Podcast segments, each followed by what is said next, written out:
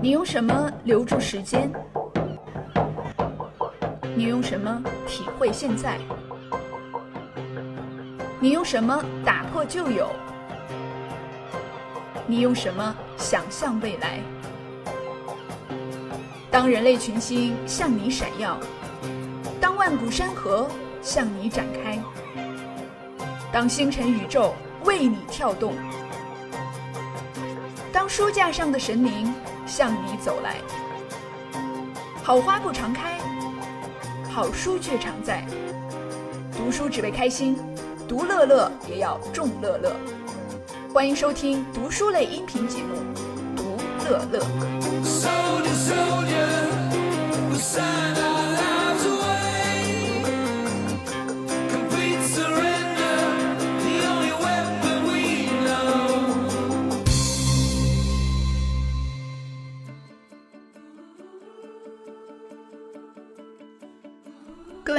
朋友们，大家好，欢迎收听我们这一期的《独乐乐》节目，我是刀熊。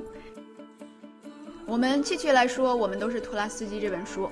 那接下来想跟大家分享的呢，是这本书里边提出的这种我们如何面对自己恐惧的这个问题哈。呃，我相信大家都有这种经验，就是我们每个人都有害怕的事情。哎，我们每个人害怕的点还都不太一样。那么像我就认识有一些朋友，就是很担心啊，自己这个会孤独终老啊，或者是说很担心自己被辞退啊等等。那么在美国这边也有很多人担心自己的身份问题，对吧？哎，拿不到工作签证，拿不到绿卡，那么呃就不得不回国等等这些焦虑。那么这些焦虑呢，这些恐惧呢，人人都有啊，每个人的点都不一样。那一般来说，你是怎么样去面对你的恐惧的呢？啊，你是躲开它，还是说你去剖析它，还是说你去解决它，解决这个恐惧源，还是说你分散注意力，过一段时间它就没有了？哎，我们看看作者这两个心理学家，他提出了怎么样的建议啊？这本书里首先有一个非常鲜明的观点，他认为人如果有恐惧的时候，你一定要直面它，而不要躲避它。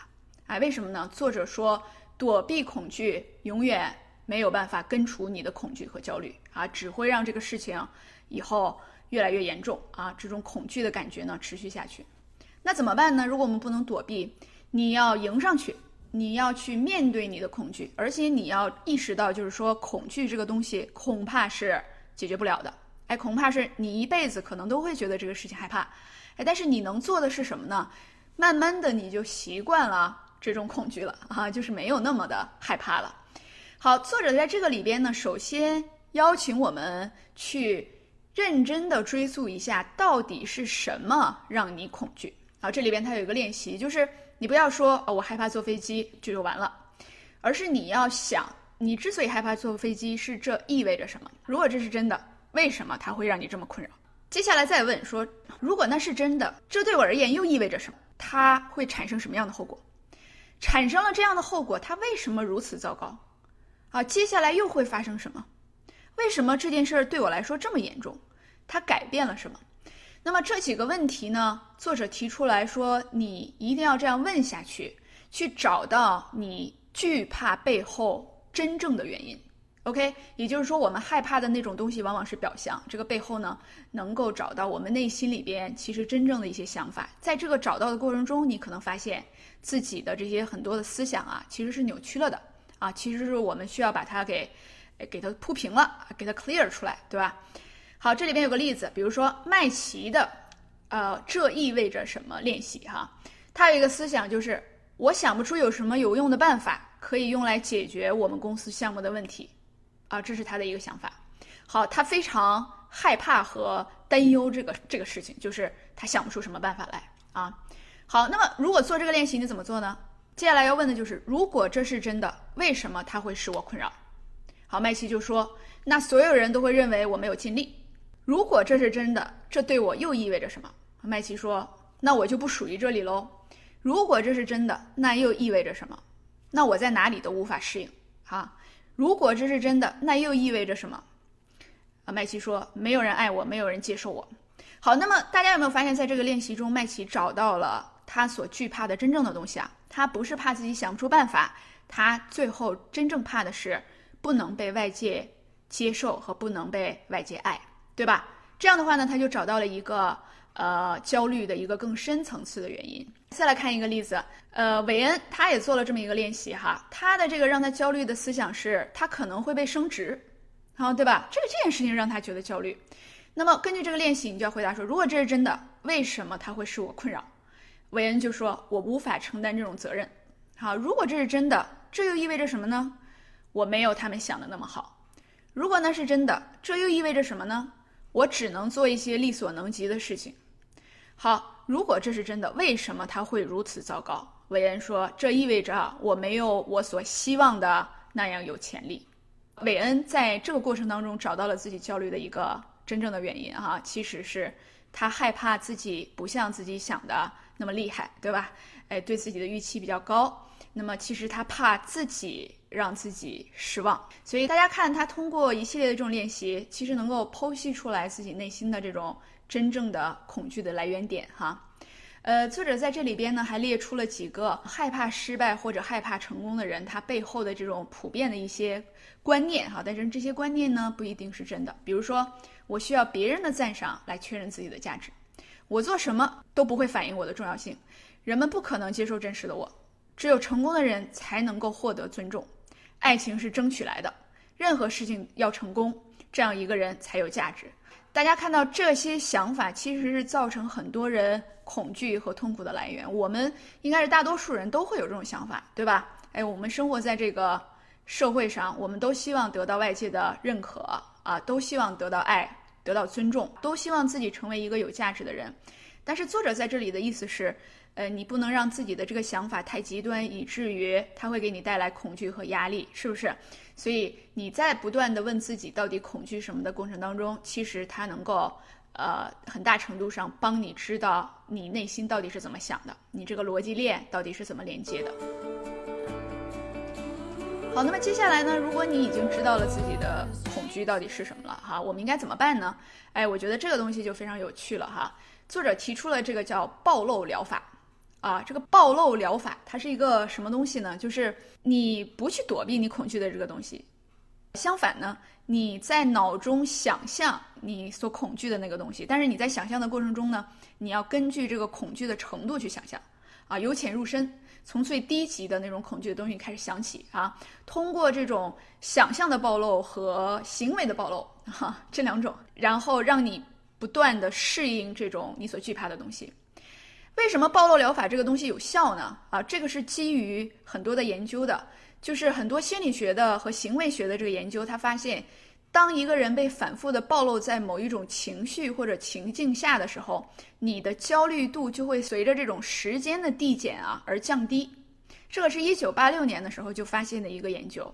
这是为什么呢？这是因为我们人类的身体对于反复出现或者长期接触的事物有一种。逐渐适应的自然的过程，哎，这个就是我们人类的一种进化带来的一种本能啊。这个呢，其实也很符合这个社会上很多的规律。比如说，大家可能听到这个经济学有个规律叫边际效用递减，对吧？就说你今天吃了一块蛋糕，觉得特别高兴，你明天再吃的时候，觉得 OK 也好，挺好吃。你再吃再吃，吃一百天，最后你就不觉得吃这个蛋糕这么高兴了哈。那么我们。对很多事情都是这样，在感情上也是一样哈。你刚跟这个人在一起的时候，你觉得特别高兴，对吧？然后你跟他在一起十年的时候，你就觉得说就是个一般人，或者是说想换一换人了，对吧？这都是呃人类的一种随着你的环境逐渐逐渐的保持稳定，你身体和你心理出现的一种适应的状态。那么把它利用到这种对焦虑的暴露疗法上面呢，哎，恰恰就特别的有用。呃，尤其是对于有完美主义、经常自责、害怕失败的人，它特别的有用，对吧？所以作者他这里提出一个很有趣的事情，就是说你应该经常练习失败。你不是害怕失败吗？你要练习失败。你经常练习失败的话，你就不怕失败了，你也就不会完美主义了。所以我们有很多人呢，会有这种说，呃，包括我自己啊，会有这种怕别人批评啊，怕别人这个不满意。怕让别人不开心这种事儿，哎，这种事儿其实说明什么呢？我们之前呀，可能做的很多事儿啊，太让别人满意了，做的都挺好的啊，就没怎么失败过。你失败久了呢，你就不怕失败了，对吧？好，那我们怎么进行这种练习失败的活动呢？作者提出的建议有，比如说在跟别人的谈话中故意用错词语，在餐厅故意掉落东西，发出很大的响声，引起大家的关注；在黄昏的时候跟别人说“我希望你获得一个明媚的清晨”；在付钱的时候付错钱给收款员，或者说“哦，我忘记带钱包了”；在你知道的道路上问路，端着一杯水，故意让自己的手颤抖；在一个糟糕的日子跟别人说“我很失望”，啊，然后当众进错房间。买东西的时候问售货员一个显而易见的问题，等等等等啊！大家发现这些练习其实特别有趣啊，就是我就是故意要出错，我就是故意要出丑，我就是故意要失败。呃，听上去呢有一点奇怪，但是其实这个方法呢对于我们心理上的练习是非常非常有用的，它就是一个典型的暴露疗法。那么除了害怕失败以外，还有什么东西经常会成为我们？产生拖延症的这个原因呢，呃，比如说自我效能低啊，它这个呢就是一个另外的一个非常重要的点。什么叫自我效能低呢？就是我们自己认为啊，自己在某一个方面啊或者某一个小点，我们这一方面的能力是欠缺的，以至于我们其实无法达到自己的这种预期。这种呢，其实就可以称为叫自我效能低啊。比如说。你的老板想让你完成某一个方案的设计，你觉得其实你是完不成的。周日之前你完不成，哈，你没有办法在这么短时间内完成这个事情。在这种情况下，虽然你有一个很短的 deadline，但是这件事情没有办法去激励你，因为你其实，在心里认为你是完不成的。那么心理学上呢，关于自我效能呢，其实有很多很多的研究了。自我效能比较高的人，他其实自信心就比较高。自我效能和自信心呢，还是两个事情啊。那么自信心高的人呢，他这个对自己的这种生活的掌控力啊，以及他的这种 performance 啊，都会比较高。呃，那么自我效能低的话，应该怎么办呢？作者说很简单，其实就是提高技能啊，对吧？你如果觉得自己的某一方面的能力比较差、比较弱，那么呢，你首先要客观的承认自己是既有短板又有长板的。那么作者说，你可以做一个练习，去列出来，你觉得自己最短板的地方有哪五个？最长板的地方有哪五个？然后呢，你把自己认为做的不好的事情从零到十打个分，然后呢，去哪些事情是做的尤其不好的，哪些事情做的不太好，但是还 OK。然后呢，你找出这来里边这个你认为你做的最不好的几样事情，你去想说，我如何能够提高自己的技能？其实呢，自我效能低真的没有什么太好的解决办法，因为你没有办法欺骗自己，没有办法每天晚上在睡觉的时候这个。告诉自己，不断的暗示说：“我就是厉害，我就是厉害。”这个事情没有用，对吧？没有办法解决根本问题。所以，能解决根本问题的就是你不断的提高自己在某一方面的这种知识、这种人脉、这种能力、这种经验、这种成功的例子。这样的话呢，你的信心会越来越高，你对自己的能力呢也越来越有了解，对吧？所以作者说呢，如果你的自我效能比较低，你觉得你某一方面的能力确实不行啊，比如说当众发言的能力。比如说，这个在短时间之内完成任务的能力，比如说抗压的能力，比如说这种表达能力，或者是外语能力，你觉得确实低的话，那怎么办呢？呃，不要去躲避，那么你把它挑出来之后，你每一点进行头脑风暴。比如说，我这个当众发言的能力不太好，我每次都不敢当众发言，因为我的表达能力不行。那么我现在能做什么？我可以怎么办？进行一个头脑风暴。比如说，我可以去培训班，我可以参加一些兴趣小组。我可以到网上去参加一些课程，对吧？我每天呢，也许可以花固定的时间做一些练习。我可以去查找书籍，我可以问做的比较好的朋友的建议，对吧？那么这个里边呢，总有那么一些方法你是可以做的，用以不断的提去提高自己这一方面的技能。等到你这一方面做的越来越好之后呢，你的自我效能就会逐渐提高。这一点呢，我觉得，呃，它其实跟另外一本书讲到的。这个有一个东西非常的类似，就是成长性思维。呃，以后呢我们会专门花时间来讲这本书。这本书非常非常的重要。就是他说这世界上的人呢分成两种，一种是认为自己的能力可以不断的提升的，所以这种人呢他的生活压力和工作压力都比较小，因为他觉得我现在做的不好，不代表我将来做的不好。我现在做的不好呢，那我就接下来努力比现在做的更好一点，后天比明天好一点，大后天比后天好一点，对吧？但是。另外一种思维呢，叫做固定性思维，就是觉得我现在数学不好，那我就是不适合学数学。哦，我现在表达能力不强，那我就是表达能力永远不强。啊，所以这种思维呢，呃，是不利于我们个人成长，也是更不容易成功的，而且压力也比较大。所以这里边作者提出的这种提高自我效能的方法呢，其实也是一种成长性思维，就是你要相信说，现在我的某一方面并不是那么完美，并且呢，有的时候让我感到窘迫，让我感到很糟糕，但是这并不是一件确定了的事情，这不是一件固定了的事情，我是可以去改变它的。好，这是作者提到的一个，当你是因为自我效能比较低的时候出现这种拖延症的时候，你应该怎么办？那么最后一个我想跟大家分享的呢，是这本书里边作者还提到，就是我们当出现这种完美主义的呃行为模式的时候，我们应该怎么办？我不知道大家有没有这种经历哈？有的时候你写一个论文呢，可能因为一些字和词咬文嚼字啊，耽误很久；或者说呢，有的时候，比如说你想出国留学，你想给老师发邮件。你有没有那种就是发一封邮件用了很多个小时，你不敢去发，或者是怕讲错话，或者是怕这个老师看到这封邮件之后觉得你这个人英语水平不行，或者是并不够 qualify，是吧？呃，其实呢，这些行为都算是完美主义的一些表现。那么作者在这里边说，完美主义它确实在有些时候能够让我们更加有这个 motivation 去做好一些事情。但是问题是，更多的情况下，它会导致我们不敢做出某个行动，然后导致我们慢慢慢慢的形成这种拖延症。所以作者他这这一章里边呢，他的这个题目本身我觉得就很有趣。他说：“你只是写一封邮件，不是去赢诺贝尔文学奖。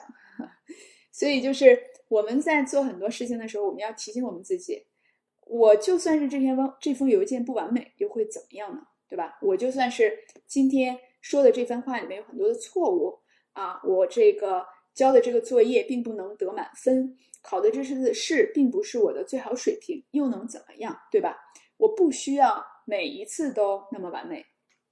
那么，所以呢，这个里边作者就说，我们要去除一种应该思维啊，应该两个字着重打引号，就是我们的脑中不知道在什么时候被别人安插了，或者是被自己安插了一些这种想法，就是。我应该是什么什么样子的？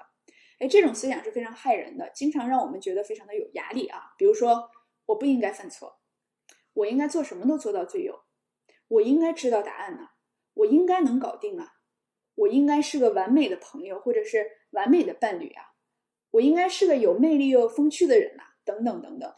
就是这些应该思维呢，呃，大概是我们从小我们身边我们老师啊、朋友啊、家长啊对我们的一些预期，以及呢。追求这个呃，追求优秀的人，他一般都对自己有的这种预期，对吧？我应该应该怎么样？但是这个应该呢，在不知不觉当中成了我们行为的一种阻力啊。我们因为这种完美主义，因为这种应该思维呢，呃，很多事情其实都不愿意去做哈，迟迟不愿意做出决定，或者是不愿意去行动。那么怎么办呢？作者提出说，你要不断的练习去摆脱你的应该。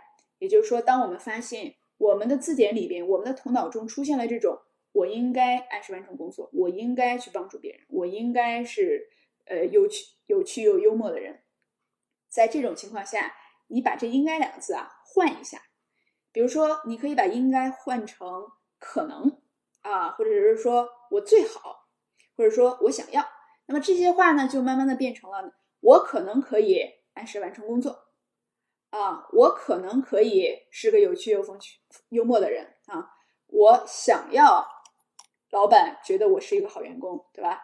我想要成为一个完美的人。那么，当我们在头脑中不断的告诉自己说这个，我们可以把应该换成想要，换成最好是怎么怎么样的时候，这个时候我们的压力会小很多，对吧？然后他也能告诉我们说，哦，我们现在又开始进行这种呃完美主义、这种应该性的思维了哈。所以现在呢，是一个我们。应该剔除完美主义的时候，那么我可以选择这一封邮件、这一样工作、这一番话完成的不那么完美，对吧？所以作者说，你要练习做一个普通人啊，找一个你一直企图逃避的任务，不要想方设法的去把它做的完美，不要企图把这件事做的面面俱到，你试试看把它做个差不离啊。比如说你整理衣柜，比如说你公开的做一个报告。比如说，你给客户挑选一个礼物，你就让自己练习在做这件事的时候做的不完美，啊，这个也跟暴露疗法差不多。你经常去做一些不那么完美的事情，啊，但是结果最好不会是这种，就是对你影响特别大的那种结果啊啊，就是我我整理个衣柜整理的不干净，或者是我做一给客户挑的礼物并不是说十全十美的，你试试那又会怎么样，对吧？然后呢，呃，在这个过程当中，它会卸下你很多的这种压力，让你能够减少行动的一个延迟。好，那么。以上呢，就是我们讲到的《我们都是托拉斯基》这本书的一个主要内容。那么总结一下，我觉得这本书之所以呢是一本啊非常有内容、非常好用的书，是因为我觉得它的体系是非常完整的啊。那么他讲拖延症的时候，他不仅是说呃，因为我们懒，因为我们这个人性的这种懒惰，不想做事情，对吧？那么他其实呃邀请我们去剖析我们在。这种拖延症的行为出现的背后，到底是一个什么样的原因？我觉得我们生而为人啊，其实生下来就带着很多人性里边共同的弱点，不知道大家有没有感觉到，对吧？你像拖延症，它其实就是一个很典型的例子，就是不仅你有，我有，他有，就是几乎人人都有拖延症哈。拖延的内容不太一样啊，然后有的时候就是出现，有的时候就不出现。但是显然这是一个人性里边的一个东西，对吧？首先呢，我们应该意识到说。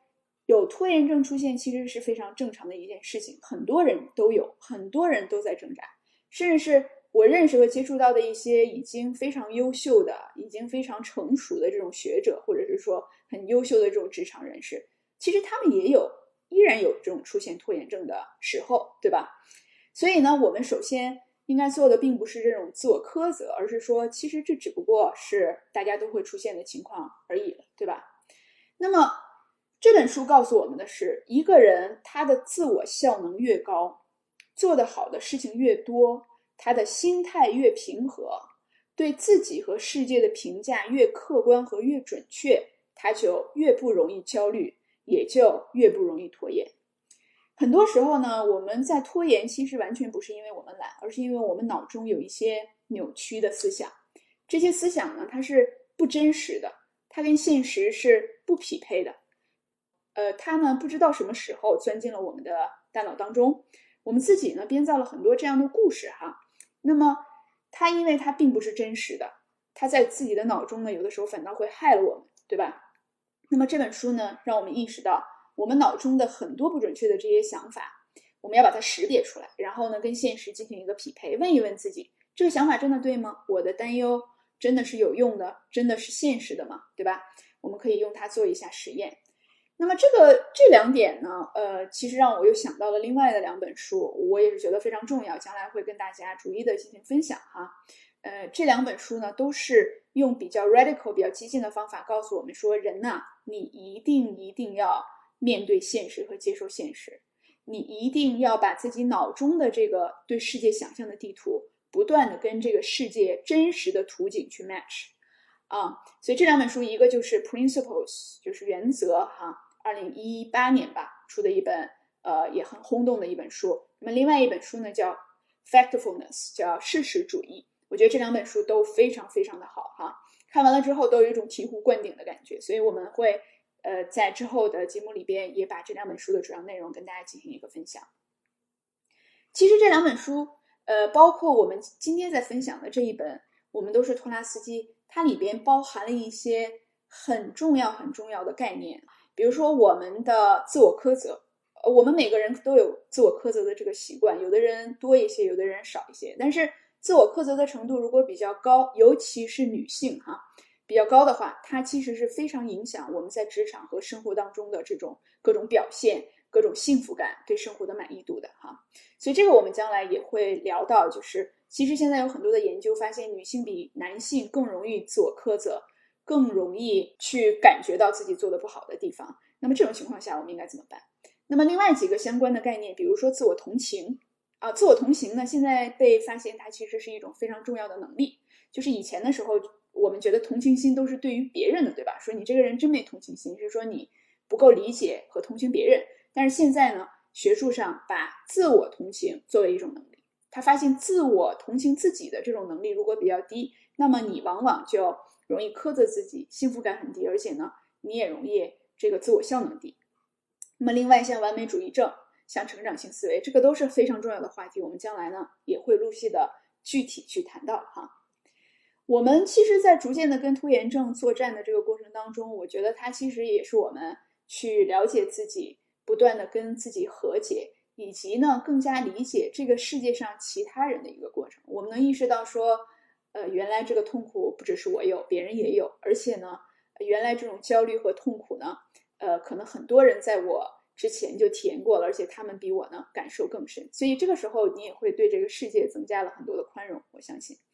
那不管我们能不能改掉拖延症这个东西，我觉得去了解自己，去了解拖延行为它背后的出现这种机制本身呢，都是一个生活当中很好的去完成自己目标、逐渐走向呃自己的人生意义的一个过程。所以，我们都是托拉斯基这本书啊，就分享到这里了。然后具体内容呢，也非常鼓励大家再去看啊，书中有很多这种。具体的练习方法和提供的这种表格呀，呃，这个步骤啊等等，我觉得大家都可以去借鉴。好，今天就说到这里，我们下一次节目再见。